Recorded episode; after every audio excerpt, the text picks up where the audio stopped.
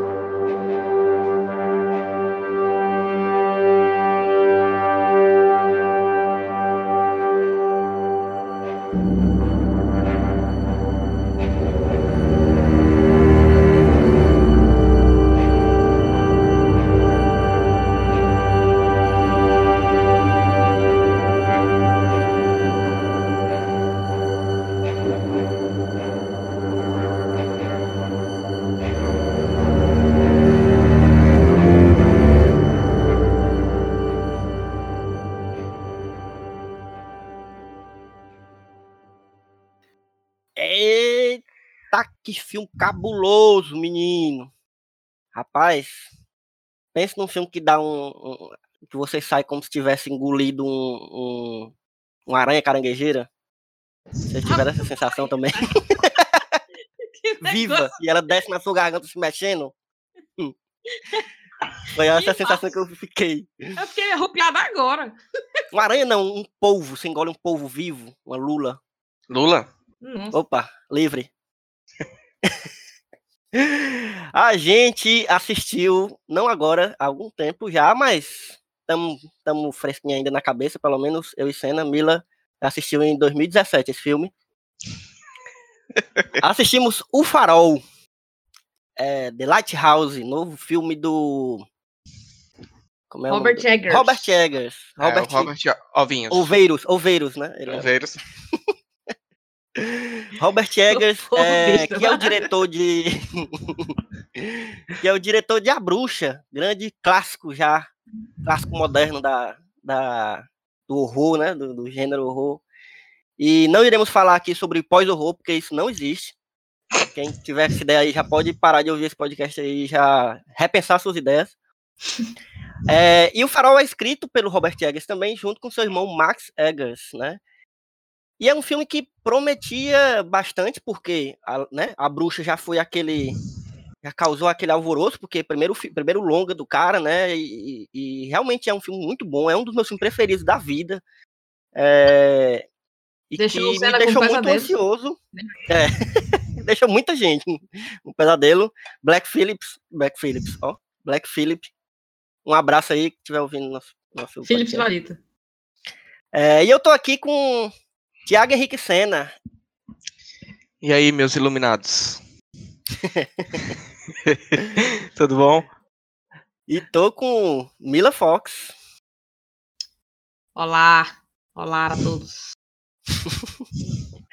E é, esse aqui é o Só Mais Um Plano Sequência, que é o podcast de cinema e conversas sobre cinema do site Só Mais Uma Coisa.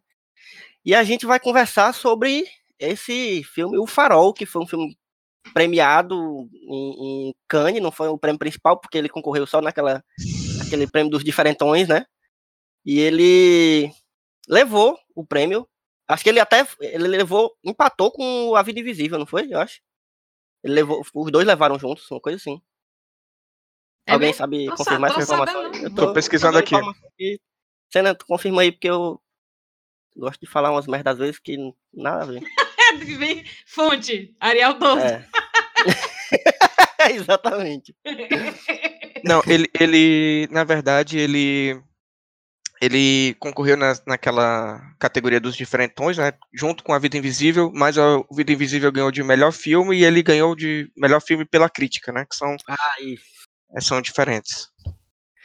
É, então é um filme que já estava sendo esperado, né? Porque por conta de ser o Robert Eggers e a bruxa e tal, e ele vinha com essa ideia de desse horror de ambiência, né? E, e- e com a bruxa, e quando ele anunciou que o a gente ficou sabendo que o próximo filme dele também seria um, um horror, assim, nesse sentido, e aí depois começaram a aparecer umas imagens, né, depois que ele passou lá em Cannes, a gente soube que era com, com o Robert Pattinson e o William Defoe, e aí começou a se criar aquela expectativa pelo filme, o filme todo com a, a gente já viu logo as imagens que o filme era, seria em preto e branco, bem contrastado e tal, e é isso, e aí assistimos esse filme, e sensações, né? Um filme cheio de sensações. É.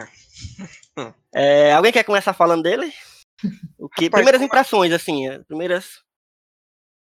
Como eu não gostei e eu sei que eu não sou maioria, então eu não queria falar primeiro. então se a Mila quiser começar. Bom, é, Mila, você eu quer não começar? assisti o Farol. Eu vou, tô começando. Você, vocês estão me ouvindo? Ah, é porque demorou um pouquinho. É, vão me avisando se vocês estiverem me ouvindo, viu? Porque tá meio ruim a conexão aqui, mas enfim, vamos fazendo, né? Porque jeito Smoops de fazer podcast. Mesmo quando a gente grava depois, muito tempo depois, a gente mantém esse padrão de não estar preparado.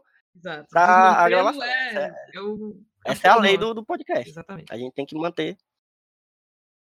Exatamente. É, então, eu não vi o Farol na- no cinema, né? O Elvio viu no cinema. Não, também não vi no cinema, não. Eu vi no cinema. Olha aí. Talvez, Senna, o- Olha esse, aí. esse filme seja feito pra ver em casa. e aí, por isso que você não, não curtiu. Eu achei que tu tivesse ido pro cinema, Elvio. Fala, enfim. Não, eu tive que gravar o. É, quero muito. Eu prometi que eu não ia comer enquanto tava gravando, mas eu tô comendo aqui, desculpa. Mas é, eu, é porque eu tive que gravar um outro podcast sobre ele, que foi o Cinema em Três Atos. Se quiser ouvir também, eu conversando com o Ah, é PH verdade, é verdade, é verdade. é, e o Wilson Júnior sobre ele também conversamos, mas aqui é uma conversa diferenciada, porque é uma conversa entre brothers. Não que eu não seja brother do PH e do, do Wilson. Também sou, mas aqui somos brothers, mais que brothers, irmãos, né? Tá, mas tá bom, tá Vai, bom. vai, vai, Você não viu, besta. tá, tá bem. Só o Senna viu no cinema. Vamos depois descobrir se isso foi bom ou ruim. Mas eu decidi ver de madrugada, que eu tava sem. Falei, ah, já tô com ele aqui, né? Por que não? Tava doida pra colocar ele na minha lista de 2019, mas as regras do Só a Mesma Coisa me impediram, porque o o Elvio é um ditador. E aí, eu fiquei, eu, eu fiquei com medo. Foi uma péssima escolha ver de madrugada, porque no fone de ouvido, só a escuridão da casa e a, a- né, a projeção incrível do meu notebook para mim me deixou muito aterrorizada, porque a- o som desse filme, acho que é uma das questões que mais me impressionaram, assim, além da, da estética dele ser muito muito impressionante, né? Eu não queria usar esse termo de novo, mas não encontrei outro, então vai esse mesmo. O som foi o que mais me deixou dentro mesmo, me colocou dentro desse, dessa ilha, sabe? Presa junto com eles, então. é, acho que é um dos pontos que eu mais gosto do, do filme. Eu, gostei muito do filme. É o som. E aí, atrelado com essa imagem fechada, essas imagens em preto e branco, essa coisa de como se eu estivesse vendo um filme que realmente foi feito muito, muito tempo atrás, sabe? Eu, eu gosto Uhum. especialmente quando eu tô vendo um, um filme que é pra ser de época e eu sinto que ele é de época. Tem uma coisa que eu realmente não consigo lidar, é ver um filme, sei lá, dos anos 60 e ele é, não tem não tem textura na película, sabe? Não tem película, ele é Sim, digital. Eu sim. fico logo, nossa, não tô, não, não consigo. Na mesma hora já me deixa Eu até- incomodada. Eu até falo isso no, no texto, né? Que eu escrevi o, o texto no, no Uhum. Só Mais Uma Coisa, que o filme parece um, uma foto daquelas antigas que a gente vê do- dos nossos avós e é meio, é meio horripilante a foto, né? Que a gente tem meio É. medo. É um pessoal Uhum. com a cara séria, né? Porque tinha que ficar. Aquelas fotos que a galera tem que ficar muito tempo parado pra poder tirar Sim, foto, e aí sim. todo mundo tinha que ficar sério, porque ninguém conseguia ficar segurando o sorriso por, sei lá, 25 minutos. Sim. E eu gosto de tudo, assim, gosto da abertura do, do filme, eh, né? Eu, adoro prestar atenção nos começos dos filmes, assim. E desse filme eu acho sensacional essa coisa do, do barco chegando e eles entrando no farol e tal. E tudo pra mim dialoga muito para que a gente sinta realmente que não são nem atores, não é uma história. Você tá ali, por sorte, vendo a vida dessas pessoas que realmente existem. Porque o William Dafoe, ele, ele é esse cara pra mim, entendeu? Esse cara existe. É outro nível, assim, o Robert Pattinson pra mim ele tá muito bem também, tal, mas o, o William esse filme pra mim só funciona porque o William Dafoe é muito incrível, muito, muito incrível. Sim, concordo demais, ó. Ele consegue incorporar, assim, sabe, tudo que você tinha que acreditar é, dentro desse, dessa pessoa, desse, dessa caricatura, né, de ser humano. Eu sempre tá que. que eu sabia que o Elvio ia gostar. Eu vou dizer isso aqui. Eu sabia que o Elvio ia gostar. E eu gosto de. Quando ele peidou a primeira vez, eu falei, caralho, que tosco. Elvio vai amar isso aqui. Eu tenho certeza As absoluta. pessoas vão pensar, Mila, que eu sou esse tipo de pessoa que ri de piada de peido. Eu sou, mas eu não sou só isso. Eu não sou só esse rostinho que gosta de peido. que gosta de peido. Que coisa horrível.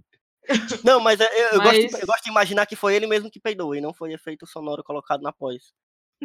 Eu, eu quero acreditar nisso, sabe? É, se ele comeu terra mesmo, né? na- É, É então, real é, o ator tem que então. se entregar, né? É. Com certeza ele deve ter soltado, se soltado ali. E, enfim, assim, eu gostei muito da atmosfera, do, de de como esse filme cria essa atmosfera, de como a gente vai sendo levado por dentro dessa loucura na cabeça deles. Acho que é um filme que pode ser interpretado de muitas maneiras, mas que, na verdade, não é tão complicado quanto parece. Assim, é esses, dois caras confinados e eles ficam loucos. É tipo Big Brother, só que há muito tempo atrás. é. E aí ele, ele tenta se. Enfim, ele tenta ser um, um- uma pessoa mais ativa, né? O Robert o personagem do Robert Pattinson, que é primeiro. O I... Como é o nome dele no, no filme? O primeiro nome? É... putz. Efraim. Efraim. Efraim. Não, depois é Efraim não sei o Thor, quê. É. É. Sim, E- certo. Primeiras é impressões. Ah, desculpe. É porque eu ainda não avisei que, que, que, que tem spoiler. Aí eu Ah, mas se preocupado. você tá ouvindo Não, mas é- 26º episódio. Mas sei lá, às vezes tem gente que, É de repente, ah, o Farol é um filme que eu quero ouvir, uma- pessoas conversando. E aí cai nesse erro de ouvir a gente logo. É Mas- verdade, você está certo. Me desculpem, ouvintes. Mas, ó, minha prim- minhas primeiras impressões sobre o filme. É, quando eu, eu também vi de madrugada em casa, só que eu vi de, de uma forma diferente da Mila. A Mila viu com fone de ouvido e tal. Eu vi na TV, que eu achei que seria, né? Porque eu fiquei triste porque eu não assisti no cinema. Eu já queria ter visto no cinema. Aí eu tive que ver em casa, aí eu acabei, fiz o mais possível para ver de uma forma que eu aproveitasse melhor a experiência. Aí coloquei na televisão, luzes apagadas. Gostei da experiência e tal, assim, em alguns momentos é, senti aquela angústia e tal, que o filme já, já a gente já sabia que ia sentir assim um pouco, né? Mas quando terminou o filme, eu fiquei muito pensativo. Eu, não foi um filme que eu terminei já gostando dele de imediato, sabe? Uhum. Eu fiquei meio pensativo. Eu fiquei pensando, rapaz, eu gostei desse filme. Eu não, eu não sabia se eu tinha gostado ou se eu tinha, ou se o que eu não tinha gostado foi as sensações que o filme me trouxe que não foram, né? Sensações boas, causa é um filme que causa uma angústia, um mal-estar, mas que é proposital, né? Claramente. E mas eu não sabia entender ainda o que estava acontecendo. E como era muito tarde da noite, aí eu fiquei. Eu disse, meu irmão, eu vou fazer o seguinte, eu vou assistir outro filme aqui besta, que no caso foi Ford vs Ferrari. É... Tá cortando pra tu também, Senna? Só pra Não, saber. aqui tá de boas. O- Tanto o teu áudio quanto o da Mila eu ouvi direito. Ah, é porque a Mila falou que tava cortando, eu fico preocupado se. Não, Mas tá, vamos- aqui tá tudo bem. Vamos seguir aqui e entregar a Deus, segura na mão de Deus. Aí, é, tava falando, assisti Ford vs Ferrari pra relaxar, beleza? Filme, pra mim, pelo menos, foi muito passável.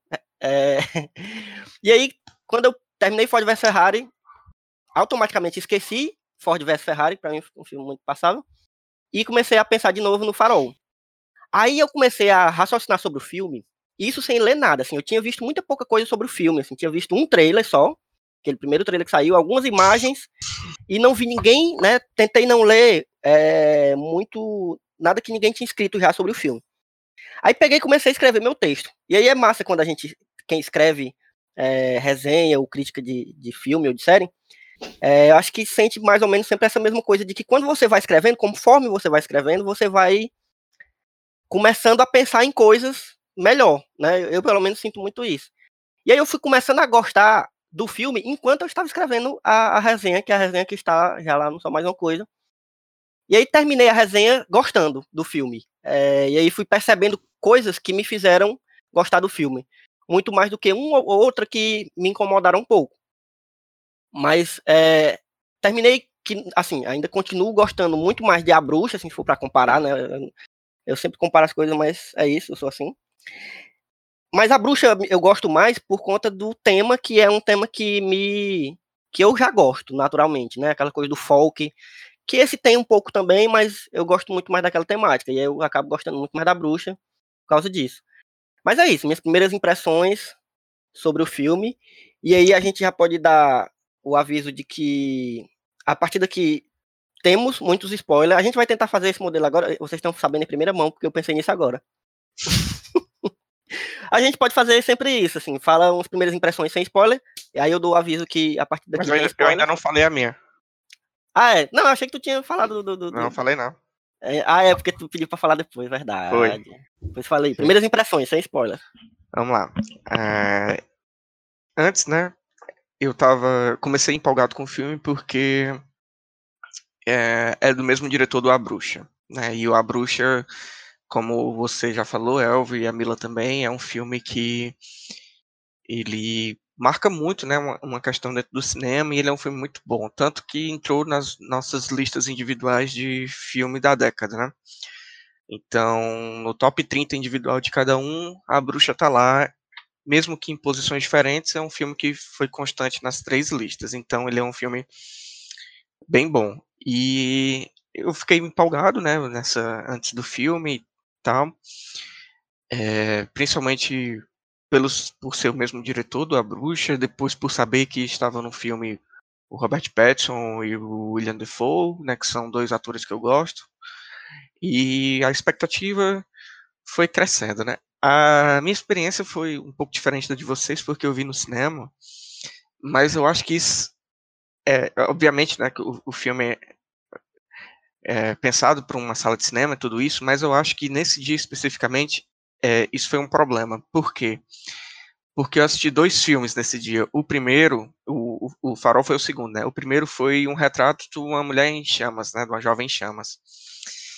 E Putz, aí realmente. Quando eu terminei o filme. Eu, quando eu terminei o filme, eu, eu saí assim do cinema encantado e estonteado com o que eu tinha acabado de assistir. E assim, se ele tivesse sido lançado ano passado, o filme é de 2019, né? O retrato de uma, de uma mulher em chamas. É, se ele tivesse sido lançado em 2019, ele tinha entrado no meu top 3 de melhores filmes do ano. Né? Como ele vai ser lançado esse ano, então provavelmente ele vai estar na minha lista também. É, então, eu saí desse filme e fui direto pro Farol, assisti o Farol. E eu saí de um filme muito bom e eu fui para um filme que eu estava esperando muito.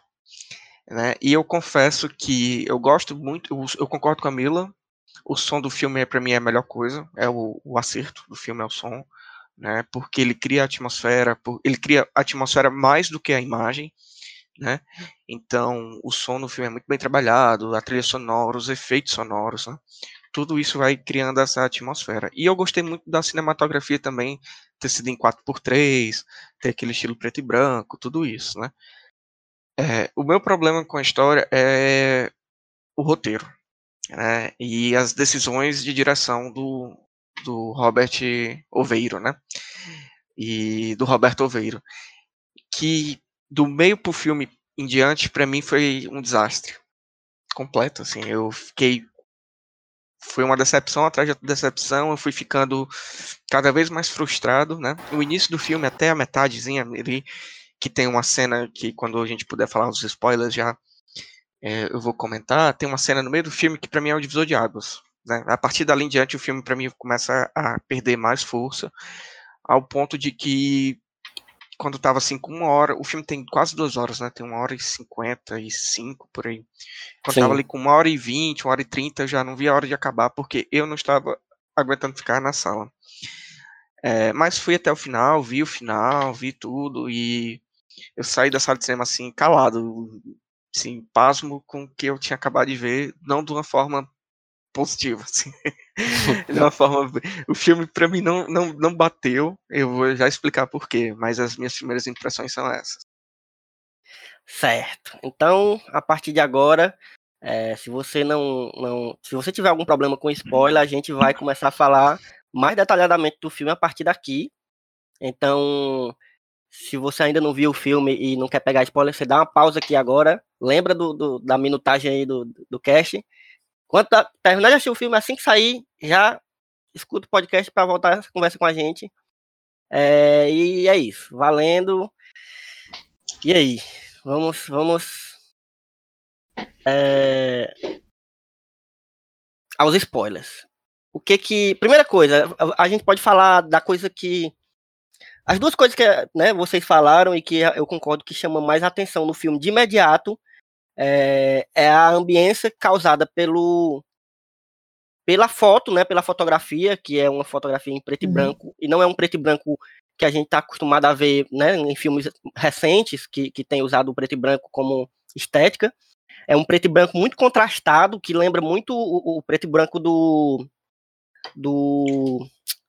Meu Deus! Como é a cena? Alemão. É... Eisenstein? Que foi?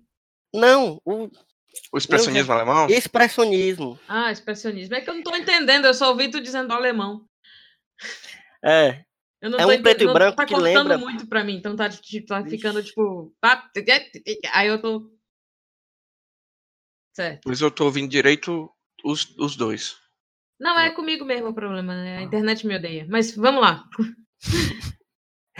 E aí essa, essa, ele vem com essa fotografia bem contrastada do preto e branco, né? Que, que, que destaca muito o preto e o branco.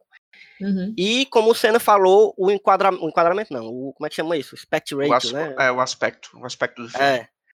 Ele é, é, que são os limites, né, do quadro, né? Eles, eles, ele, é um, ele é bem quadrado, bem quadrado É, mesmo, assim. É, parece- Mas ele não é um por um, ele é quatro por três. não, ele, é, ele é um pouco mais esticado e na, na largura do que na altura. é.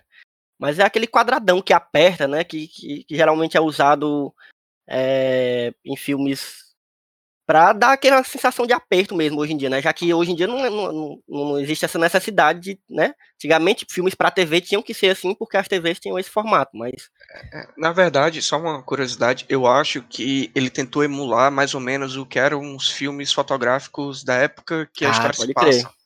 Tá Uhum, entendendo? Porque o filme, se não me engano, o filme se passa em 1880, alguma coisa assim. uhum, E naquela Sim. época o, o- a, a foto que tinha era a foto. O tipo de filme, na verdade, a película, era, era mais essa quadrada. Então eu acho que ele tentou emular isso no filme. pode Né? Por crer. isso que ele, que ele tentou Até filmar porque quadrado. Mas eu não sei se. Aham.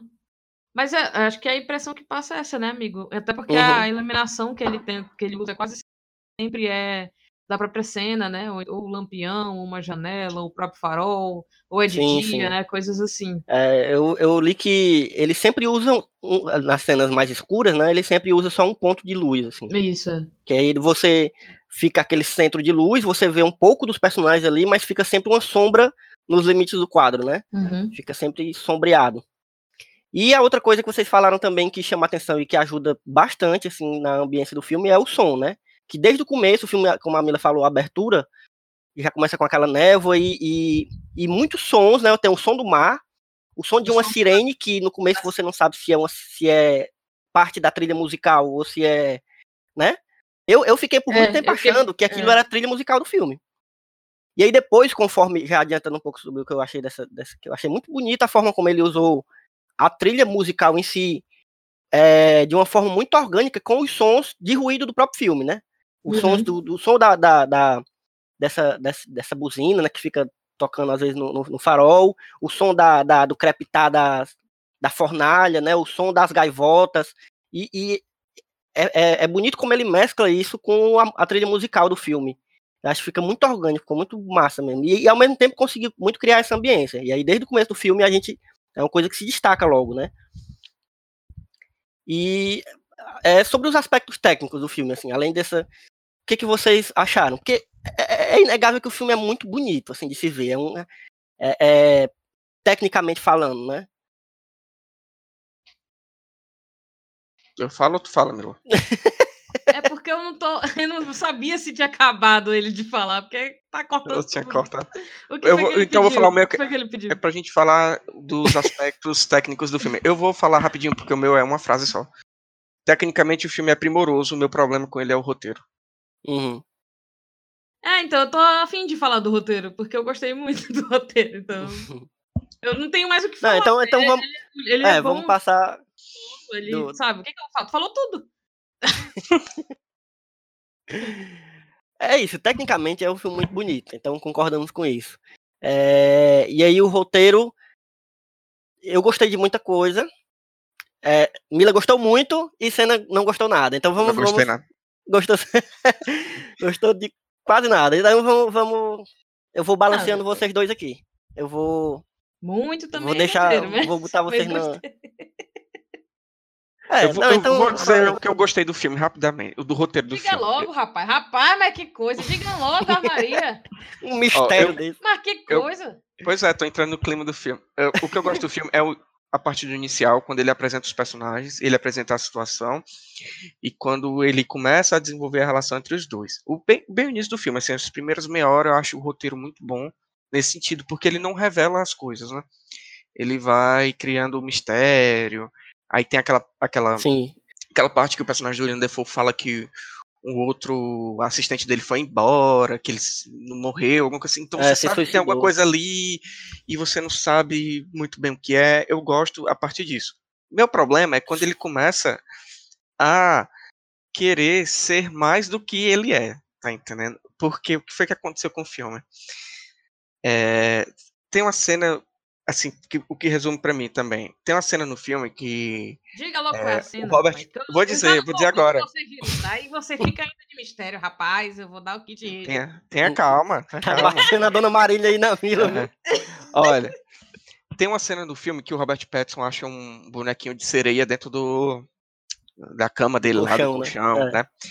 E pra mim tem uma cena também envolvendo essa bonequinha que é o personagem do Robert Pattinson se masturbando, porque o filme tem cenas de masturbação e esfregando o dedo na bonequinha de sereia, né? Como se fosse uma mulher, O objeto lá, de desejo dele. o objeto de desejo dele.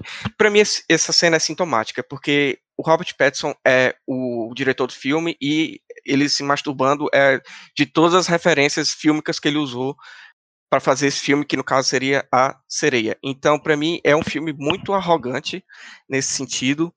E, e ele se perde nas referências, assim, eu, eu, eu assistindo Mas aquilo quais ali, são eu as referências?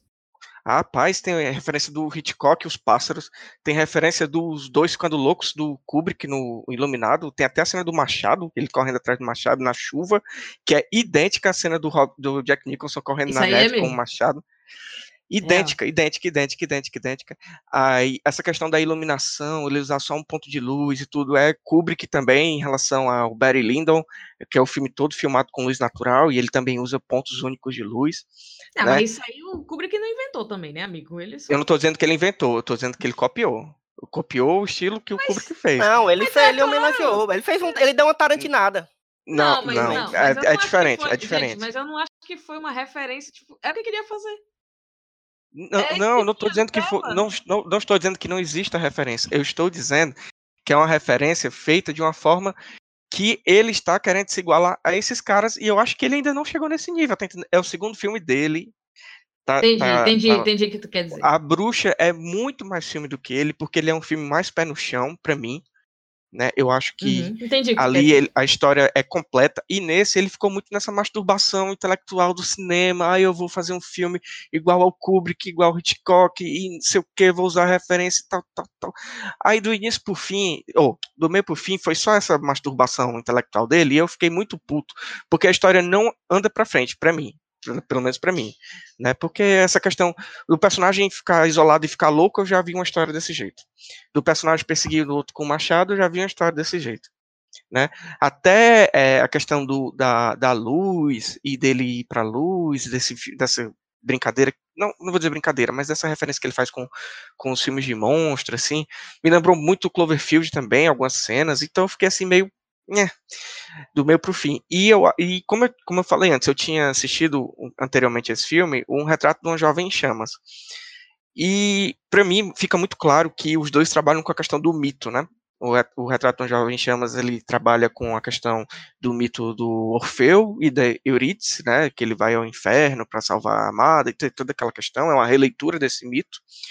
E o Farol ele tenta emular o mito do Prometeu, né? Do, do que rouba a luz dos deuses e que tem como castigo ficar tendo suas tripas comidas e depois reconstruído para esse sofrimento eterno. E eu acho que, enquanto o primeiro filme que eu assisti, ele tinha uma proposta de pegar um mito e trabalhar esse mito e entregar uma coisa diferente, esse outro não, ele foi só um. Eu não, eu não sei dizer, para mim foi fraco, tá entendendo? Foi preguiçoso. Entendi. E, Eu, e, eu queria dizer e essa que questão fílmica, eu- enfim. se eu tô calada é é- só porque eu não tô ouvindo vocês direito, tá? Não sei se vocês estão falando direito comigo, mas enfim. Só para deixar claro Ah, que eu tô calada eu- esperando acabar. Tá. Eu já vou terminar. É, enfim, o que eu não gostei do filme é porque eu achei o, o roteiro dele do meio pro fim preguiçoso, com muitas referências fílmicas e uma masturbação intelectual que pra mim é- não funciona. E eu achei um filme, na verdade, bem pretencioso e bem arrogante, assim. Então, não do meio pro fim eu não gostei. Aquela cena que ele pega o pelicano e mata, o pelicano tá perseguindo ele e mas aquilo ali é Hitchcock todinho e eu achei, assim, muito pai essa, essa forma como ele resolveu homenagear, ou então fazer uma releitura, ou então usar como referência. Não sei, eu acho um filme fraco nesse sentido. Enfim, terminei. Mila, quer complementar alguma coisa? Deu pra, deu pra, deu pra pegar a ideia? Vocês estão falando comigo? Agora eu falei. Ah. Não, então, foda, eu não ouvi tudo que o Senna disse. Então, vocês me desculpem se eu. Mas deu pra, deu pra pegar a De- ideia deu pra- do que, que ele deu, gostou. deu. Eu entendi quando, quando eu, ele explicou naquela metade lá, eu já eu tinha entendido mais ou menos o que ele. Eu acho que eu entendi, né? É, Vou re- responder agora. Se eu não tiver. Se eu não tiver falando exatamente o que era que ele tinha dito, ele me, me corrige aí e tal. Mas eu ouvi mais ou menos, sim. Eu vou tentar responder. Né? Não que Na verdade, antes, mim. antes, Mas- peraí.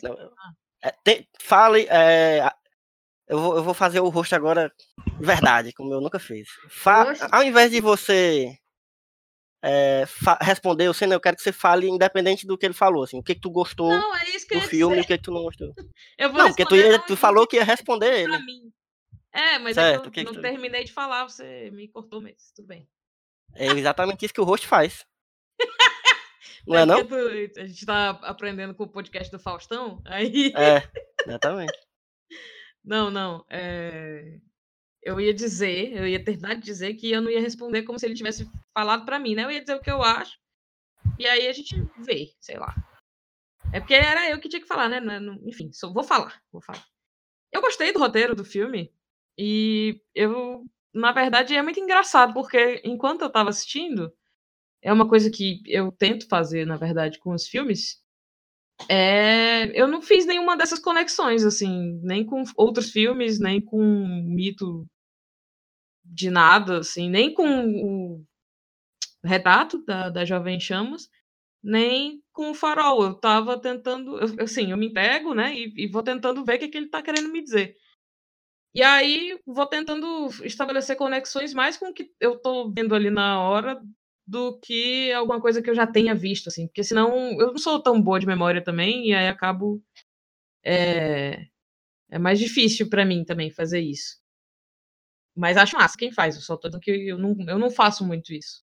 E aí, tô- quando o Senna disse, achei muito interessante, na verdade, eu vou tentar ler mais sobre isso, tipo, quero, quero saber mais profundamente essa conexão desse, com esses mitos, porque eu realmente não pensei nisso. Pra mim, o filme não é sobre isso, já que eu nem pensei sobre isso, né? Então, é muito mais um retrato de- dessa masculinidade, assim, de- desses dois homens, um mais velho um mais novo, né? E do- de como o Efraim, que eu eu vou chamar de Efraim, embora ele lá pra frente diga que o nome dele é Thomas, e eu concordo que é uma questão do roteiro que fica não tão bem explicado, mas eu vou chegar lá. É, eu, eu- é é mais sobre essa, esse arco do Efraim se tornando, se entregando, né, a uma masculinidade que eu vou chamar de tóxica, mas não é exatamente tóxica. É o que se esperaria dele, né? Que lá no começo do filme ele não bebe, ele é um cara muito submisso, assim, que é tipo, não submisso de, ah, eu vou fazer, mas ele resolve as coisas dele, tipo, de outro jeito, diferente, ele é diferente do personagem do William Dafoe, né? que é o Thomas. E ele vai se transformando, vai ficando saco cheio, na verdade, né, do Dafoe durante o filme, até o momento em que ele é derrubado ali do, do farol, né, do, ele tá pintando o farol e aí o William Defoe deixa ele cair, ele cai tinta por cima dele. E aí eu E nem vai ajudar, né? É é, é.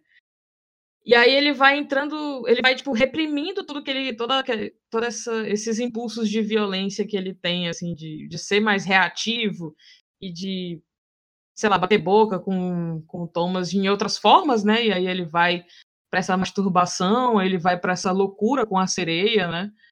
Que não me incomodou. me- eu- na hora que apareceu a sereia que tem um, um sexo, vamos dizer assim, foi o momento em que eu falei assim, hum, tá, vamos ver o que, você vai fazer com isso agora, porque não gostei, e vamos- hum, já me incomodou um pouco.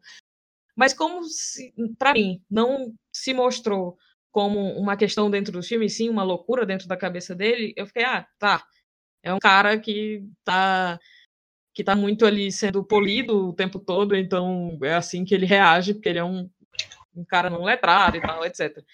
E aí ele vai se entregando a isso, pra mim, né? A partir do, do- de- desse momento do, do farol, que ele é derrubado, e aí fica essa tinta branca em cima dele, sabe? Essa coisa das gaivotas perseguirem ele, que são os homens que já passaram por ali, né? É, sempre, é só homem, né? Essa história, a única pessoa- mulher que tem nesse filme, ela é objetificada, é bom lembrar disso também, já, porque, já que ela Uhum. é um. Ela é realmente nada a não ser o objeto de desejo do, do cara, né? Que ela não é nem real, ela é enfim, uma loucura da cabeça dele.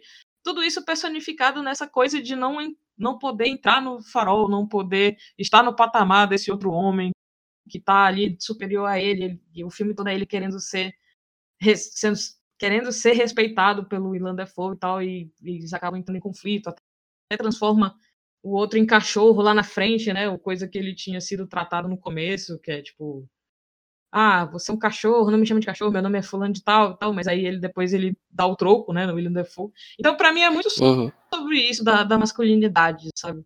É, tem gente que leu A Bruxa sobre o A Bruxa como um, conto do, despertar da mulher, e é por isso que o final é problemático para algumas pessoas, né? Eu tenho muitas conversas, tive muitas conversas massas assim com Grena sobre isso, é, que o final, o final da bruxa, ela se tornar realmente, ela se, realmente ser uma bruxa e não ser uma loucura da cabeça da, da sociedade, seria meio que uma legitimação, né, de, dessa coisa da mulher ser louca e tal. Mas aqui é, é isso, é, para mim é, é um filme de como o homem não consegue se controlar e vai sempre se, se entregar a, a essa selvageria. Para mim é isso que acontece até o final do filme, assim. E é, tanto que o final, né, o ápice mesmo é ele se entregando na luz lá do, do farol e quase tendo um gozo, né, um gozo de, lou de loucura de tudo isso, e aí ele acaba em, em tragédia, né, sendo devorado pelos outros homens também e tal. Já tô falando spoiler, podia falar spoiler, né? Enfim. Já, já tá liberado.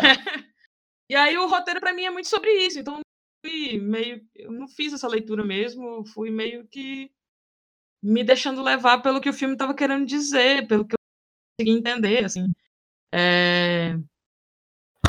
Acho que é isso, não sei, se quiser complementar, para mim foi sobre isso, assim. Massa. Entendi.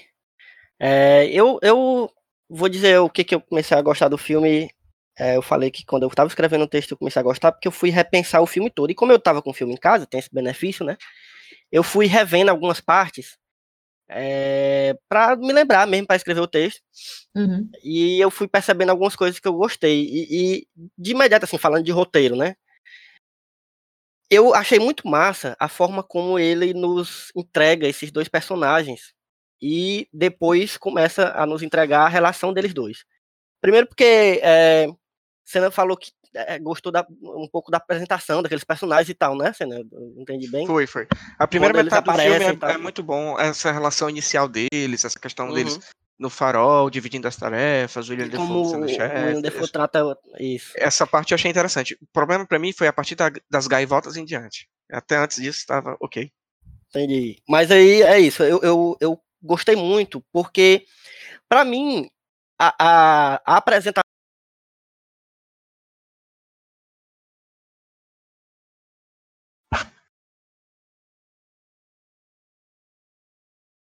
Ficou mudo, hein? Não tô ouvindo nada. É, também não ouvi nada do Elvio. Elvio.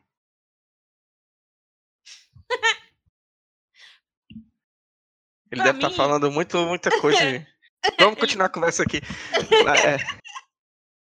É, O- Eu o acho ele, que- ele disse, não, porque o filme significa pra mim um mudo. Aí, pronto, mudo. É Não isso. significa nada. Agora eu tô ouvindo vocês, tava. Mudo. Ah, Ficou mudo. pronto, ficou mudo pra gente. Sim, Elvio. O que o filme significa para você? Que todos queremos saber. É, então, é- é- essa forma como eles. A gente se sente como eles, é, não conhecendo eles o bastante. E, e- e- e eles são muito um mistério para nós, espectadores, assim como um é para o outro, né? Eles também não se conhecem muito bem, é, eles não. Eles começam a soltar alguma outra informação, e aí você sabe que essas informações não são confiáveis, né? É, e tem aquela história do narrador não confiável, né? Que, que, que, que o ponto de vista principal do filme acaba sendo do Robert Pattinson, apesar de que eu acho que às vezes vai um pouco pro. Mas o filme vai sempre seguindo o personagem do Robert Pattinson, então a gente, eu vou considerar ele como um protagonista. Ele, eles não, as informações que um dá pro outro não são confiáveis. É, porque o, o William Defoe tá sempre contando aquelas histórias de pescador, né? História de marinheiro, que às vezes é muito exagerado, e ele conta sempre uma história sobre como ele é, é, ficou com a perna doente, que não pôde mais navegar, e acabou, né? Parece uma história muito fantasiosa, e aí começa a contar essas histórias, essas histórias muito de, de crendice, de, de marinheiro, né? A história de, ah, não pode matar a gaivota porque dá azar, e aí fala do, do, do outro cara anterior ao Robert Pattinson, né? Que, que se suicidou porque começou a ficar doido e vendo sereia e tal. Aí você começa a desacreditar nesse cara, você já começa a achar esse cara meio doido. Assim, você já pensa, não, esse cara tá falando muita merda aí. E aí o Robert Pattinson também, tal hora, você descobre que ele mente, né? Que ele tava mentindo, inclusive, sobre o nome dele. Ele substituiu a vida de um cara, ele, ele ficou no lugar de um cara, né? Usando o nome de outro cara que, que ele deixou morrer. E aí ele carrega essa culpa também. O filme é muito sobre é, é, culpa, né? Também de, de, e eu já gosto muito disso, eu já comecei gostando do filme por conta disso. De como os personagens são muito misteriosos, né? Muito. Você nunca sabe muito bem quem eles são e, e, e as, as, as atitudes de, deles são muito imprevisíveis, né? É, e aí, essa coisa que a Mila fala do, do da relação, né? Da, da relação de homens, né? Eu acho que esse é um tema muito forte para o filme também, é um dos principais do filme. E esse filme tem muitos temas, né? Dentro dele. E acho que esse tema da, do, da sexualidade masculina, da sexualidade, mas também da forma de pensar do homem, né? A forma de, de agir, que o homem acha que tem que agir. Uhum. Porque eles têm uma, eles têm uma relação que é engraçada, porque às vezes eles estão se dando bem, quando eles bebem, quando eles né, dançam juntos e tal, e estão de boas, conversam, e parece que ficou tudo bem, e daqui a pouco tá horrível de novo, e o William Defoe tá humilhando o Robert Uhum. Pattinson, é uma relação muito estranha. E tem um- alguns momentos, não sei se vocês se ligaram disso, que é bem claro, na verdade, acho que vocês se ligam, que é que eles parecem que- querer estar muito juntos um do outro, quase numa relação homoerótica, assim, uma coisa que, sabe, a coisa de um, do, do Ro- primeiro Robert Pattinson vê o, o William Defoe se masturbando, aí fica meio chocado, aí tem uma hora que eles quase se beijam, não sei se vocês lembram dessa parte, vocês lembram disso? Sim. Eu, eu acho que disso. sim, tá cortando tudo, mas eu acho que sim. E aí é, fica um bromance, né, entre eles. É, Ah. eu até brinquei com a Mila, quando terminou o filme, eu falei, Mila, esse aqui é o verdadeiro história de um casamento.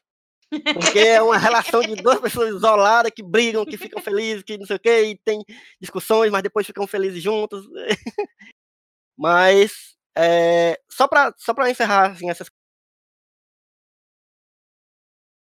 Eita. as referências que ele faz, né? Que é tanto Hum. a, a- clássicos do cinema. Já- a, a referência maior já começa na, na fotografia que ele escolhe, que faz essa referência bem clara ao, ao expressionismo alemão, né? Que eu já tinha Uhum. falado. Mas tem essas referências que o Senna falou todas, e são bem claras mesmo, assim, para quem conhece o- esses filmes que ele faz referência. Provavelmente também tem de filmes que a gente nem conhece, mas ele fez referência. É, e ele também faz muito, muito referência a pinturas. Tem, depois eu fui ver, e tem alguns, alguns planos do filme que tem pinturas iguais àquele plano. Não é uma coisa que já não tenha sido feita antes. muitas vezes já foi feita antes, a gente já viu isso em. é, até no último filme do, do, do Doido lá, como é? O, merda. Do cara do, do. Meu Deus, eu tô ruim de memória. Eu não tô te ouvindo, senão te. Diz o, diz o filme aí É, que eu pesquiso a- aqui. É. Aquele que é dividido em duas partes. é, Meu Deus do céu. Tarantino. Não, eu lembraria. Kill Bill. Não, é o doido lá que virou persona não grata em Cannes. O, O Lars von Trier? Las von Trier. Las von Trier faz isso direto, de, colocar planos dos filmes dele que são referência de pinturas clássicas e tal. E nesse filme tem isso também, muitas vezes até. E as referências à mitologia, que também são bem claras, né? A Prometeu, assim. e- inclusive, no- tem uma hora que. Na hora que ele. Que é um, um plano bem foda do filme, que é. Parece uma pintura também. Que é que o William Defoe vira um. um- vira ele mesmo um farol que fica saindo uma luz dos olhos dele, iluminando. Ah, caralho, foda demais essa cena. Aí Obrigada. aquilo também parece que é uma referência de uma pintura e tal. Então ele faz realmente muitas referências. E aí isso eu entendo muito bem o que o Senna falou sobre o filme parecer é, muito pretencioso, muito arrogante, porque quando um cara faz referência demais, assim, e parece que o cara quer mostrar que conhece muitas coisas de arte, eu acho é, é realmente problemático. Mas eu não senti isso no filme, nesse filme. Eu, eu entendo você ter sentido, mas eu quando eu vi, eu tô falando assim, do momento, né? Que, que quando eu comecei a escrever e tal, comecei a pensar mais sobre o filme. Eu não achei isso problemático. Eu achei mais, como eu, eu até brinquei, eu achei meio uma tarantinagem dele. Que eu achei muito mais uma homenagem que ele faz a, a essas coisas que ele já gosta, e ele coloca dentro do filme, e eu acho que fica, que funciona dentro do filme, apesar de tu não ter achado, né? Tu fala que pra tu não, fica tudo muito jogado, mas eu acho que dentro da narrativa que ele quer criar, que é uma narrativa que exatamente mais ou menos da metade pro fim do filme vira uma loucura que você não, não sabe mais Eu- se é, é, loucura da cabeça Você do Robert começa. Eu, Pattinson, né? eu não sei se tu tá falando isso, mas, tipo, eu também senti que começa, começa a perder um pouco da linha do tempo, como se você já não Sim. soubesse dizer quanto tempo passou, porque É, eles estão bêbados o tempo todo e estão ficando meio loucos mesmo, e é isso. Isso, isso, exatamente. E aí, Tá, é só é- é- queria Não, mas é, mas é isso mesmo. E aí você, é, é- é muito da sensação também de que eles provavelmente é uma pessoa que. Porque assim, você Uhum. imagina que é uma pessoa ficar isolada, né? Mesmo que seja junto de outra pessoa, mas é uma pessoa que você não se dá muito bem. é, você é humilhado por ela, né? E tal. Imagina a sensação de você ficar isolado numa ilha. E ainda mais real. depois que eles ficam bêbados, é, é- é que aí eles teoricamente perdem o navio, né? Que Uhum. o navio não, não aparece mais e aí começa uma tempestade. Mas eu, eu ficaria muito desesperado. Porque eu sou meio agoniado já naturalmente da vida, entendeu? Se eu perder, por exemplo, um, um- um dia desse, eu fiquei sem. Era de dia, era um dia normal. Só que eu fiquei sem ter como. Eu não tinha como pegar Uber, porque meu celular descarregou. Eu não tinha dia da passagem. Caralho, eu entrei num desespero foda. Parecia que eu tava realmente preso no, no- no meio de um monte de gente. Aí eu fico imaginando, se eu, se eu tivesse numa situação dessa, de uma ilha, que é, sei lá, século XIX, você não tem como se comunicar com ninguém, né? Não tem celular, não tem porra nenhuma. E, e é, é- é possível, até o William Defoe fala isso, é possível que, que passe meses até alguém voltar lá pra pra buscar eles. Bicho, o desespero na cabeça dessa, dessa pessoa. E aí isso unido ao que o William Defoe, não sei se propositalmente ou não, o personagem do William Defoe, desde o começo, bota muita coisa na cabeça do, do Robert Pattinson, né? E fica criando também, parece que forçando essa loucura um pouco do que, que vai tomando de conta da cabeça do Robert Pattinson. Eu tô falando o Uhum. nome dos atores porque, pra mim, eles são o Robert Pattinson e o William Defoe ali. Mas é, é isso, assim, é- eu acho que as, as referências que o Senna se incomodou, eu, eu entendo, mas eu acho que foi. Eu entendo mais como homenagens, assim. E uma coisa meio de diretor que eu acho que é mais um- uma coisa de diretor que tá começando e que quer logo botar as coisas que ele gosta dentro dos filmes que ele tá fazendo, do que uma coisa de ele se achar é, é, ao mesmo nível de, de Kubrick ou Hitchcock, entendeu? Eu acho que é mais uma coisa de uma- aquela euforia do diretor que tá começando e que, né, querendo ou não, está chamando a atenção, já chamou a atenção no primeiro filme, e, e- e, querendo ou não, ia chamar já a atenção nesse segundo, e ele queria botar as coisas que ele gosta ali. E ele é um, ele, ele, desde a bruxa, ele já tinha isso do horror de ambiência e de metáforas, né? Ele, ele, desde a bruxa, ele já tinha estudado metáforas. Eu acho que ele meio que deu prosseguimento nesse segundo filme dele. É, Não à toa mim, botei logo música do Smith no meu curta, né? O curta universitário. Eu queria É, pra terminar o mim- filme com a minha música favorita. Tem dessa. É. Pra mim, o filme ele conta a história do mito do Prometeu que não cumpriu, né? Porque.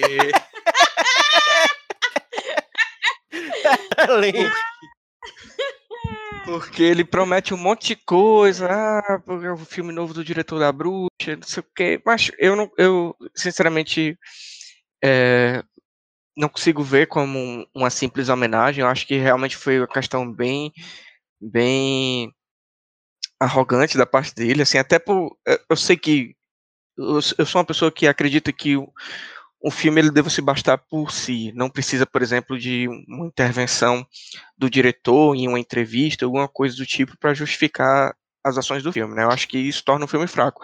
Mas no caso dele, eu fui ver algumas entrevistas e ele ele pareceu sim ser bastante arrogante assim na forma como ele fala, principalmente na forma como ele pensa cinema. E isso colaborou um pouco para consolidação desse meu pensamento, né? De ele achar assim, ah, eu fiz o meu primeiro filme foi tão foda que agora o segundo filme vai ser do nível do Kubrick, eu vou botar essas referências do Hitchcock. E não só Kubrick, Kubrick é o Hitchcock, ele faz referência ao Bergman, ele faz referência ao expressionismo, expressionismo alemão, como você bem falou. Todos esses diretores ali da década de 60 e 70, né? E ele busca muito disso e para mim isso torna o filme fraco, ele perde uma questão da originalidade, né?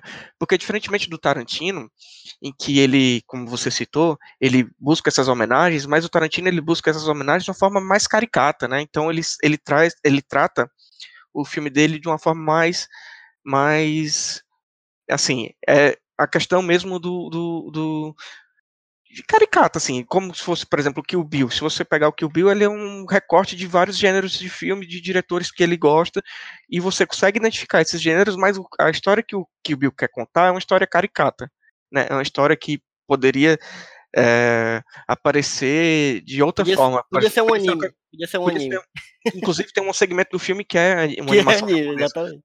É, mas estou dizendo assim, se fosse, por exemplo, a sensação que eu tenho que se Kill Bill, só pegando um exemplo, né, não estou comparando nem nada, fosse dirigido com esse pensamento, talvez, do, do Roberto.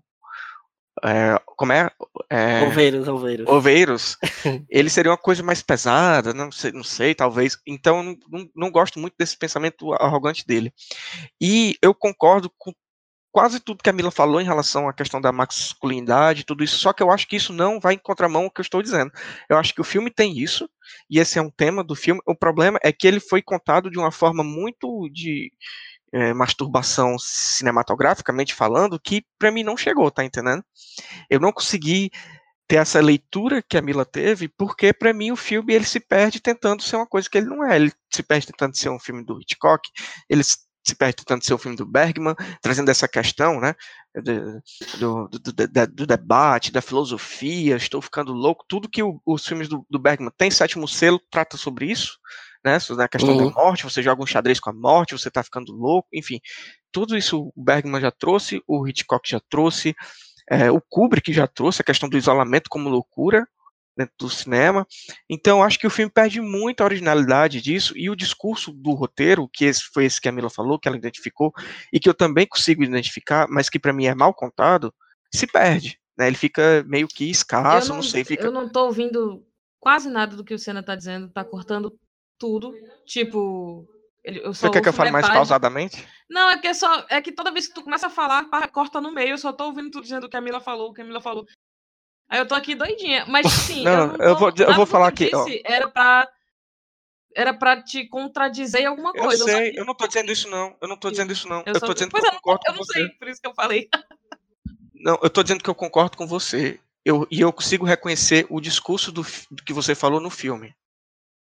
O que, eu, o que eu tô dizendo é que, como ele trabalha muito essa questão da masturbação cinéfila e intelectual dele, isso fica diluído e eu não consigo me engajar nessa história, tá entendendo? Deu pra ouvir? Deu pra entender, Mila?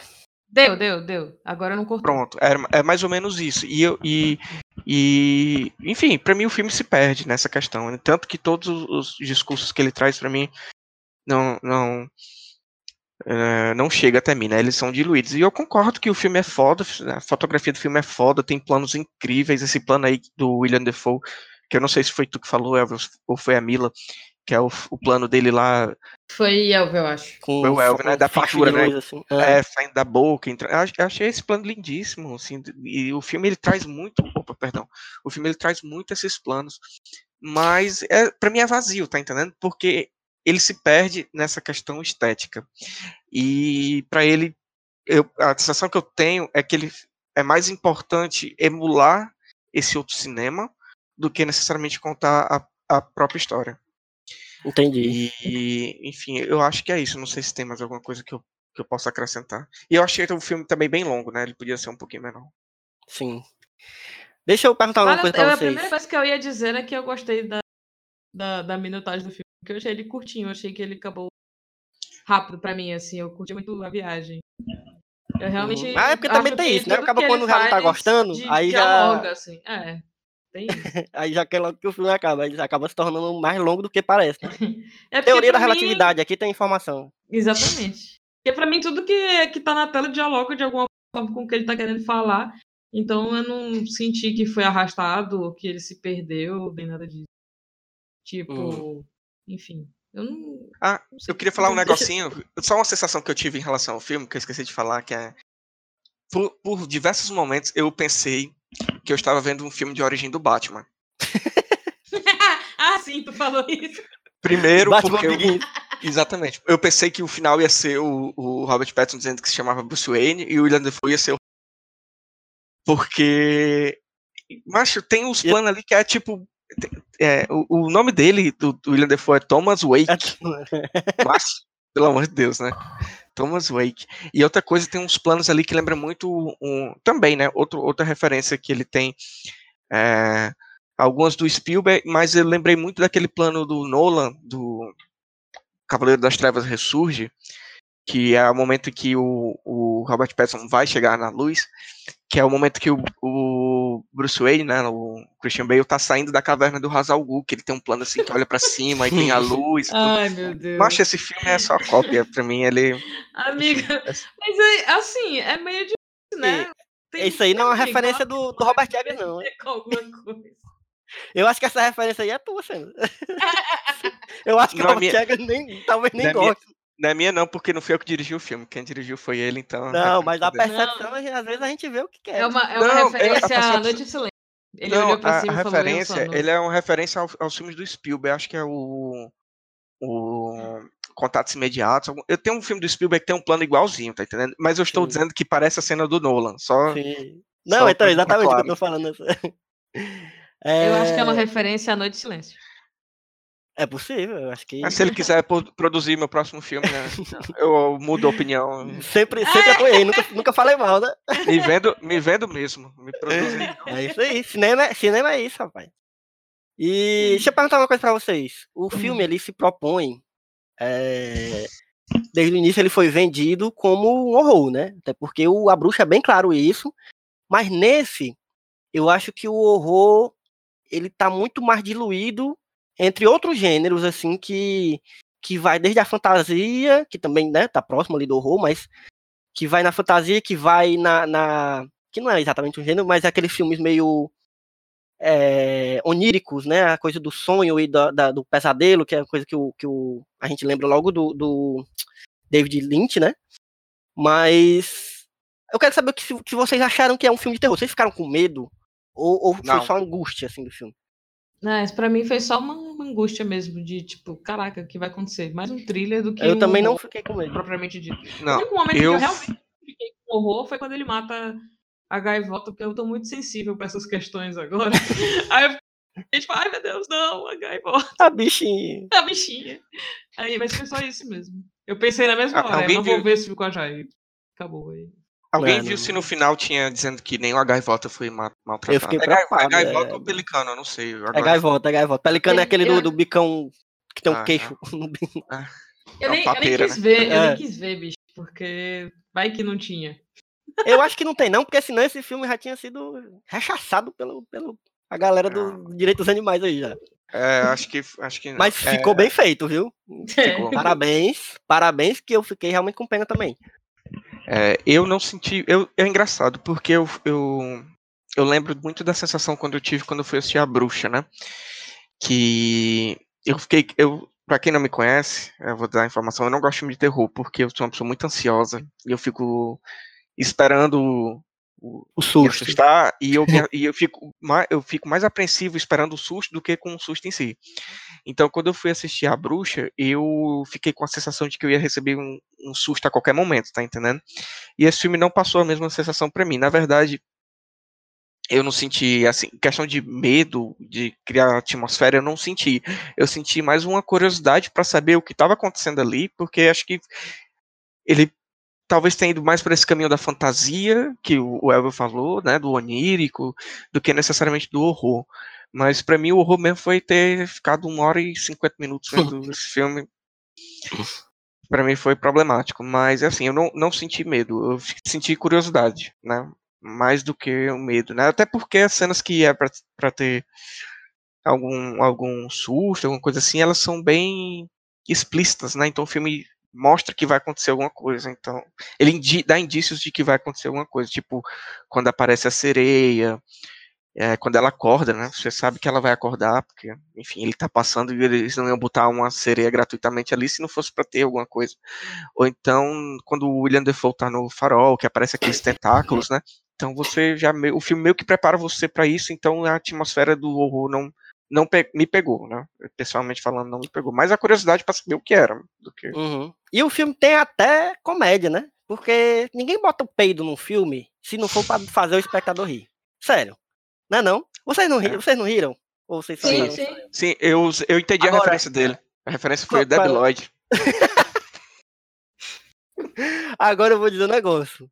A gaitada que eu dei, porque eu tava assistindo em casa, o, o Eric tava dormindo aqui, e minha mãe dormindo no quarto dela e eu assim na sala. A gaitada que eu dei na hora que o Robert Pattinson vai jogar o pinico de bosta e a bosta volta na cara dele, meu irmão, eu vim olhar se eu tinha acordado um menino. Ainda bem que ele tava num sono pesado aqui, mas macho, deu uma gaitada tão grande. O horror é esse aí, mano. É, acho É. que esse é a maior parte de terror do filme foi essa aí, velho. E pra falar a um verdade, eu, eu não sei muito qual é a diferença entre terror e horror, sabe? Eu não sou muito fã do gênero, pra vocês que não, não me conhecem. Eu também, também não sou muito louca pe- por terror nem nada disso. Eu assisto os que estão sendo mais comentados e, e vou nessa, né? Ulti- Ultimamente é que eu tenho assistido mais, assim, principalmente desses diretores e tal, que estão surgindo. Mas geralmente eu não, não paro muito pra ver terror nem horror, não. Então não sei nem diferenciar bem. É, Eu acho, eu acho que a assim. diferença vai mais porque o terror é uma coisa mais de susto e psicológica e o horror é uma coisa mais, sei lá, gore, sangrenta, não sei. É, eu, Eu eu acho que Eu tenho eu dificuldade é também de horror entender bem é, isso. é isso, do gore, de, de coisas que são mais explícitas, né? Uhum. Então, pra mim, foi só isso da gaivota mesmo. O resto é mais uma coisa de, tipo, o, o que vai acontecer com essas, sabe? Tipo, eu não... Até o final do filme eu fiquei pensando se ia ser alguma coisa de sereia mesmo, ou se não ia, se ia ter essa coisa da... Se essa coisa da mitologia ia ser desenvolvida ou não. E eu gostei da, da decisão de ser, sabe? Tipo, eu tava... Eu tinha receio com esse filme por causa disso, né? De, depois da bruxa, outra... Outra figura relacionada ao feminino ser desenvolvida, né? No, no sentido da sereia e tal. Então, quando surgiu a menina lá de sereia, já fiquei, ai meu Deus, nervosa. Então, fiquei muito feliz que não foi sobre isso, sabe? Não foi. Não, não desdobrou pra falar disso. E sim deles dois. Então, eu, eu gostei muito já, já por causa disso. Mas não senti horror, não, Elvin. É, mas eu achei até bom, assim, ele não ter se apegado muito ao, ao gênero horror, assim. Sim. Como ele também, acho que até na bruxa, ele não se apega tanto, principalmente aos clichês do gênero, né? Ele usa a coisa da ambiência, né, daquela tensão, mas o filme não tem susto, o filme não tem não tem essa coisa do, do, do terror que a gente, né, tradicional que a gente costuma ver, essa coisa do, do monstro, assim, muito horrível. É, ele tem um momento que vai mais pra fantasia, quando aparece, quando o, o William Defoe se transforma né, num tentáculo e tal. Eu achei até Sim. um- é, é, legal, porque esse filme, além da, da coisa da mitologia que a gente falou, do mito do Prometeu, né? Ele tem muita coisa também de. Até na- na- nos diálogos, inclusive, a gente tem que destacar aqui é os monólogos do, do William Defoe. Ah, sim. Puta merda, o bicho blasfemando lá, sei lá, jogando. Jogando praga no. no, no Verdadeiro marinheiro, né, bicho? Isso o é- Robert Pattinson com, com raiva porque o cara falou mal da comida dele. Mas é, é excel- o William Defoe, bicho. Eu no texto eu falo isso. é- Ele, ele é o tipo de, de interpretação que a gente termina o filme e diz: não existia outra pessoa para fazer esse papel melhor do que É esse aqui que a gente viu. Não existia, não existia. Não, É não existiu mim, antes, nem vai nascer depois. É, pessoalmente, ele não, ele não cai num caricato, sabe? Eu, eu Não, exatamente. acredito muito que ele é esse marinheiro velho e chato, sabe? É. E aí, é, é, falando dos diálogos, né? na- principalmente nas falas do, do personagem do William Defoe, ele fala, tem, tem muitas citações de coisas ligadas ao mar, né? Porque ele era marinheiro, e aí ele fala Uhum. de, de.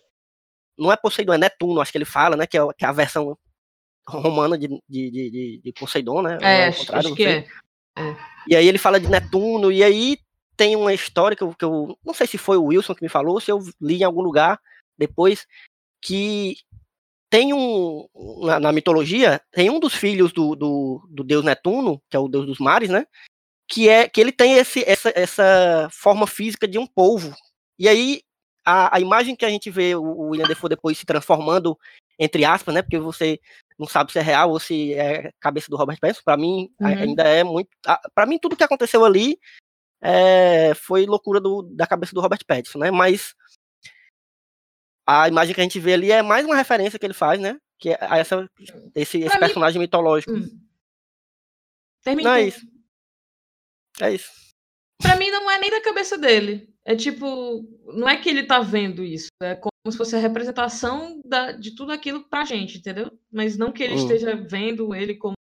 Enfim, não sei também. Agora eu já tô bagunçando toda, toda a história do filme. Mas, mas, mas pra mim é tipo.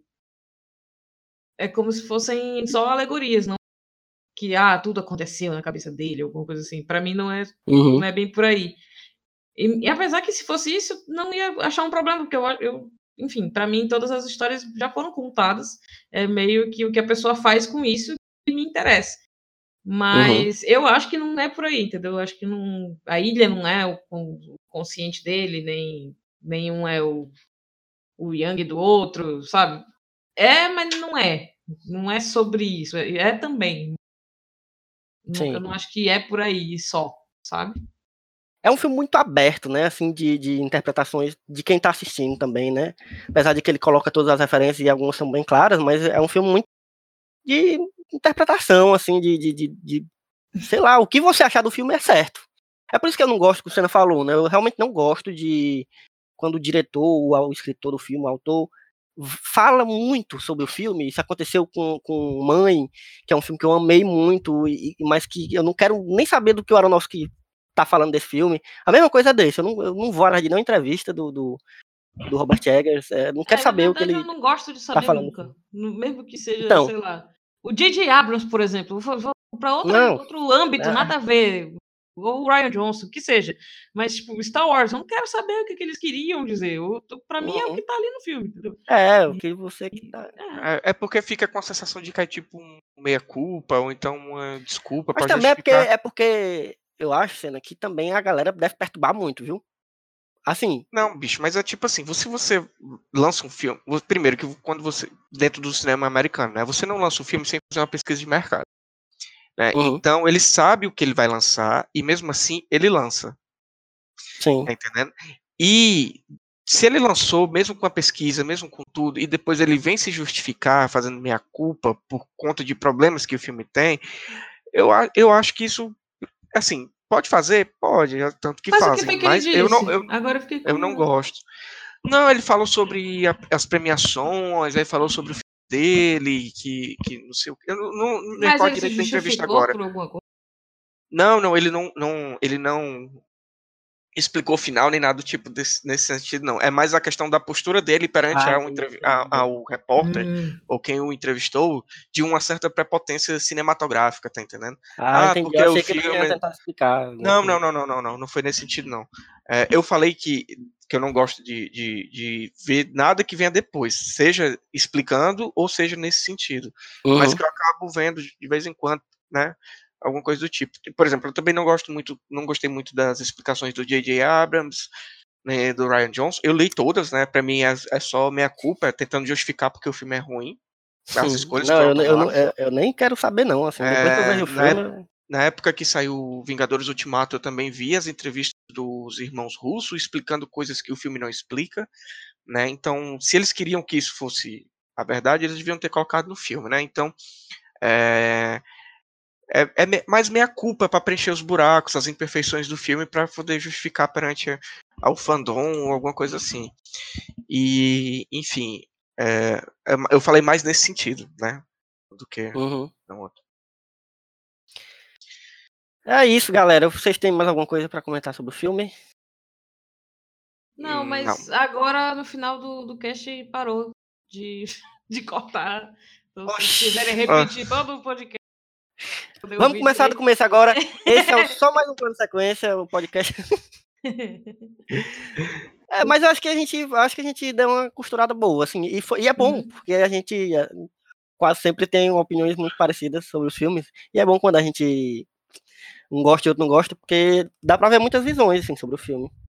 É. E Peraí, é- eu quero, eu quero só perguntar um negócio pra vocês, eu preciso só tirar Hum. É, esse ano, né, 2019, que foi o ano, o, a A24, que foi a produtora, né, ela lançou dois filmes de terror, horror, ou qualquer jeito que você queira falar, que foi o Farol e o Midsommar. Qual dos dois vocês gostaram mais? e qual? Eu Midsommar? detestei Midsommar, mano.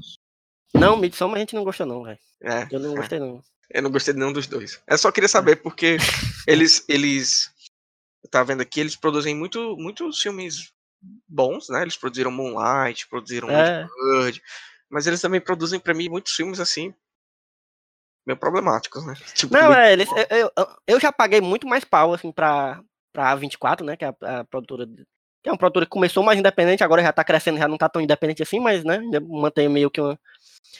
Mas eles têm um filme meio marromeno, é, eu, tenho, eu já vi alguns filmes, assim, bem fraco mesmo, assim, da- produzido por eles, então acho que é, é muito, é muito problemático a gente colocar um- numa produtora o peso de uma qualidade de, né, que às vezes...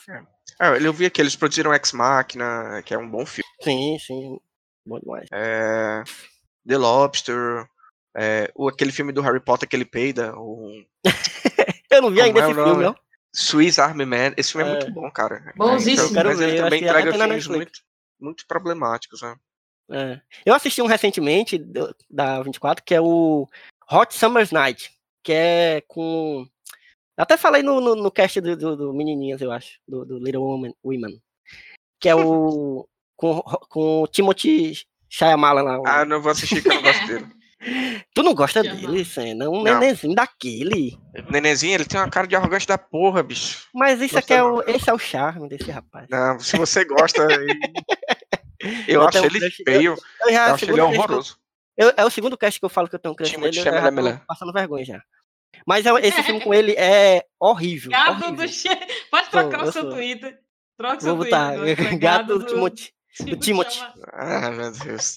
Ave Maria. Mas é isso, a 24 é. não tem nem é- bunda ele. Oh, mas ele tem um andadozinho tão desmantelado. E esse parâmetro? Pra ser É porque eu assisti, eu assisti, eu assisti as, a- as mulherzinhas. E eu fiquei reparando a- na bunda dele. Ele não tem bunda, bicho. É muito Mila também. Mila falou a mesma coisa. Não É, foi? Ele é muito Ficou reclamando, batida. da- ficou reclamando do andado do rapaz. Deixa o bicho. É muito. Rapaz, muito... o, o, o homem pro cena é o John Boyega, né? Que Aquele rapaz tem uma bunda. Ah, meu filho. Ah, não. ali, É Ryan Gosling. ali é uma bunda que tem que carrega uma pessoa. Mas assim, vamos parar de falar de bunda da- de- das pessoas. E vamos agora pro nosso momento, o que é que tem a ver? Que é o momento, para quem não sabe, onde a gente fala de alguma lembrança que a gente teve enquanto a gente assistia esse filme que a gente está conversando sobre. E eu vou logo começar dessa vez. Não! Eu vou começar porque eu lembrei de um filme. Eu tava, como a gente demorou a, a gravar esse cast, eu fiquei com essa memória até agora, doido para falar, guardando. Eu lembrei de um filme muito bonitinho, tecnicamente falando, que não tem nada a ver assim de da agonia que esse filme passa, mas tem a ver com essa temática do isolamento e tal, que é um filme chamado A Tartaruga Vermelha, que é uma animação é, que é uma uma coprodução entre o estúdio Ghibli e um estúdio francês que eu não vou lembrar o nome agora de animação. E é um filme de 2016 para 2017, não lembro bem. E ele fala exatamente sobre um cara que um náufrago, né, que aparece nessa ilha deserta, né, de, de, de imediato assim, e aí ele tem que sobreviver, e é um filme muito é um filme muito de textura, que é uma animação muito bem trabalhada na textura e na ambiência também, nos sons. É, é um filme que trabalha muito com sons ali da natureza, da ilha, do mar. E é um filme muito bonito, mas que também trata sobre essa sobre esse isolamento, e ele tem um pouco de fantasia também, né? Porque tem a história da tartaruga vermelha gigante que aparece, tem a própria ilha que tem um formato de tartaruga, se eu não me engano, acho que é isso. Ah, Aí depois aparece é. uma, uma mulher que é meio que também meio sereia. Meio sereia, assim. Ela aparece do nada, de dentro do mar, e, e eles formam um casal. Enfim, tô dando spoiler já sobre o filme, mas esse filme não é um filme é que. ótima, ótima, ótima indicação. Belíssimo. Isso. É um filme muito bonito mesmo, assim, e que eu vi pouca gente falando até na época. Eu acho que ele concorreu ao Oscar de melhor é, Animação. animação, mas a galera meio que deixou passar. Mas eu, eu recomendo demais esse filme. Muito bom. Tartaruga Vermelha. Tá na nossa lista de melhores animações? Eu acho Tá. que entrou na de alguém. Tá, entrou na minha. E eu acho que entrou na do Levi também. Na do É. Levi, é, provavelmente. E aí, quem vai agora? O Senna, que eu tô pensando aqui. Tá pensando? Tá. Bom, a minha. O que é que tem a ver? É, você assiste a todos os filmes que ele tentou emular no filme dele. Eu fiz uma listinha aqui pra ajudar, certo? É, vou, pe- vou pegar desde. Mas Eu vou, eu vou colocar, depois tu fazer- me passa, eu vou colocar no, no post, viu? é Eu vou-. Eu vou botar em ordem cronológica, né? Vamos pegar primeiro o mais antigo do expressionismo alemão, que é o Gabinete do Dr. Caligari, de 1920. Aí tem Só, só, Nosferatu. só rapidinho, eu, eu lembrei agora, cena, tem uma, tem uma cena dessas que o, que o William Defoe tá dando esses monólogos, né? Que ele tem um enquadramento assim de baixo pra cima e uma sombra. na- Caraca, é expressionismo alemão 100%. Sabe? Até, eu- fiquei depois, eu voltei nessa cena pra prestar atenção se o William Defoe tava maquiado como os, os, os atores no expressionismo alemão tinham uma maquiagem forte também pra a- é, exagerar ainda mais a expressão, né? Porque o preto e branco, a galera usava a maquiagem pra dar aquele destaque nas expressões. Eu- E eu, fiquei com essa impressão de que o William Defoe Não, tava mas ele maquiado, é, mas ele ele é tá, só não. feio mesmo. Ele só é horrível. Ele é É que nem o Wilson Júnior sempre gosta de lembrar que, que eles colocaram uma máscara quando ele fez o Duende Verde, porque ele era horrível demais e podia assustar as pessoas na- com a- o rosto natural dele. Um beijo, William Defoe, se estiver ouvindo, dá uma piscadinha. Certo. É só continuando aqui para é, seguindo, né? O Gabinete do Dr. Caligari, expressionismo alemão, filme de 1920. É, Nosferatu, expressionismo alemão, filme de 22. Aí a gente pula pro Bergman, é, filme sueco, ou, diretor sueco, é, pro Sétimo Selo, 1956. Aí vem Os Pássaros do Hitchcock, em 1963. Vem é, Barry Lyndon do Kubrick, 1975. A questão do Barry, o Barry Lyndon é um filme de guerra histórico, não tem tematicamente nada a ver, mas a questão da iluminação ser um ponto de luz natural também pode ser vista aqui. E, por fim, a questão da loucura no isolamento, o clássico iluminado do Kubrick também. E eu, essa questão da cinematografia, como eu falei, do filme, eu gosto muito. Inclusive, o diretor de fotografia, ele tá indicado, né, na melhor fotografia Sim, no Oscar, que é o Jaren, eu não sei pronunciar, é, é, ingl- é americano, então é Jaren Blashik. Blashik. Enfim, assistam todos os filmes que ele tentou emular e ficou muito ruim no filme dele, mas originalmente são bons filmes. A, é, a música, a trilha sonora tá indicada também? Eu não lembro agora. Não, Deixa eu ver só aqui, fotografia não. mesmo.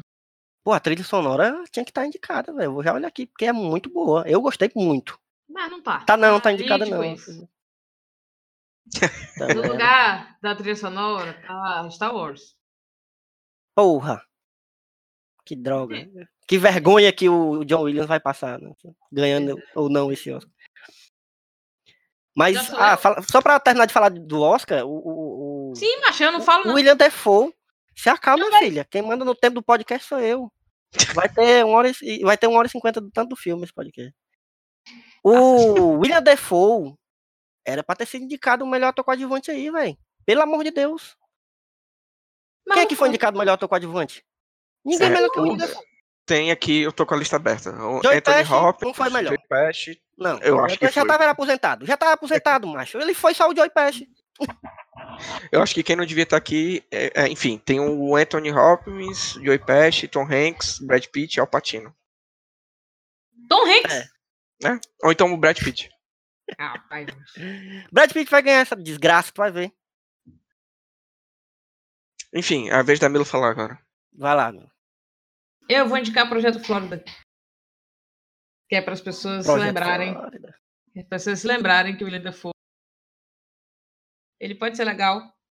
mesmo que ele não seja tão legal. Mas ele é um pouquinho legal. O mais legal que ele consegue ser, ele é em Projeto Flórida. Então, é um filme que não tem nada a ver com esse filme. E eu gosto de Só porque tem o William não ver. É, só porque tem o William Dafoe. Mas que filmão, hein, que você indicou aí. Gostei mesmo que não tem nada a ver, porque amo, amo. É... Como é o nome do diretor do, do Projeto Flórida? É o mesmo Sean Baker. Sean Sean Baker. Baker. Sean Baker, entre na minha casa e coma tudo que tiver na geladeira. é isso, gente. Alguém quer falar mais alguma coisa? Vamos dar Não, eu tô nossos morrendo de arrobas. calor, mas vamos embora. Vamos dar nossos arrobas então. Você me procura no Twitter e no Instagram, arroba Elvio Franklin. Cena. Como é que É, te no, tu, no Twitter é arroba realthcena, no Instagram é arroba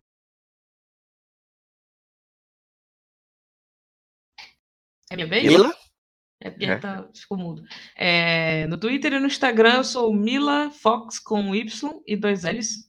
E em todas as outras redes sociais também. É só procurar esse nome que você me encontra muito provavelmente. Até mesmo no TikTok. Tem ninguém lá. Assim, né? Eu não É muito lá, jovem tá todo essa lá. viu? Eu sou jovem demais, né? O, é a rede social que existir, eu tô, eu tô lá. Caraca, a Jair Beleza. a televisão no último volume. Porque respeito pelo podcaster não existe. É isso. Não existe. E é porque esse é o ano do podcast no, no Brasil, hein? Nem a gente, né? E os arrobas dos sites Só Mais Uma Coisa, que é arroba sitesmook, que é a sigla de Só Mais Uma Coisa, arroba sitesmook no Instagram e no Twitter. No Facebook, quem se importa. É, mas fique atento que a gente tá bem ativos agora no, no Instagram, não é, Mila? Isso. Mila passou um tempo aí de. de ele, ela pediu um- um- um- Como é que chama? Que, que o doutor dá pra pessoa faltar o, o É, atestado. atestado. Ela pediu um atestado pra namorada dela, pra noiva dela. E botou um atestado aí e passou dois meses sem mexer nesse Instagram desse site. Absurdo. Eu, poxa, eu Mas estamos com- agora Eu tava com ativos, ansiedade, cara, com a internet. Volta- É verdade, não, não, é, tá, tá- tá foda. Mas aí voltamos com tudo agora no, no Instagram e no Twitter também. Siga a gente lá. E assine nosso feed, nos procure na, na- nos agregadores. Estamos no Spotify, no Deezer. em Não esqueça também de xingar a gente, comentar aí. Isso! Pode escolher concordou, Estamos sedentos por haters. Exato. Por favor, vá no- nos comentar lá. Nos arrobe, nos marque. Hashtag xinga nós.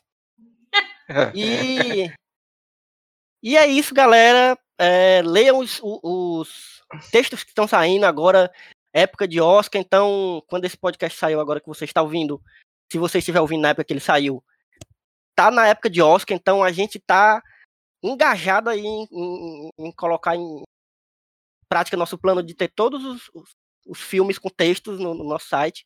Pelo É, terceiro a gente já tem vida. vários, a gente já Uhum. tem vários textos escritos sobre filmes que foram indicados, mas a gente vai ter de todos, inclusive da- dos curtas, dos curtas animados, dos documentários, vamos ter de tudo. E fique atento aí, porque sempre tá saindo texto massa, além do filme do Oscar, tem outros textos, texto de, de videogame, texto de. Eu sou aquele velho que fala videogame, né? Eu, eu sempre me incomodo com isso. Só velho fala videogame, as pessoas falam games, né? Eu falo videogame Enfim. vamos terminar esse podcast, Vamos. eu tô derretendo. mano. Tchau, galera. Até a próxima sessão. Tchau. Valeu, valeu.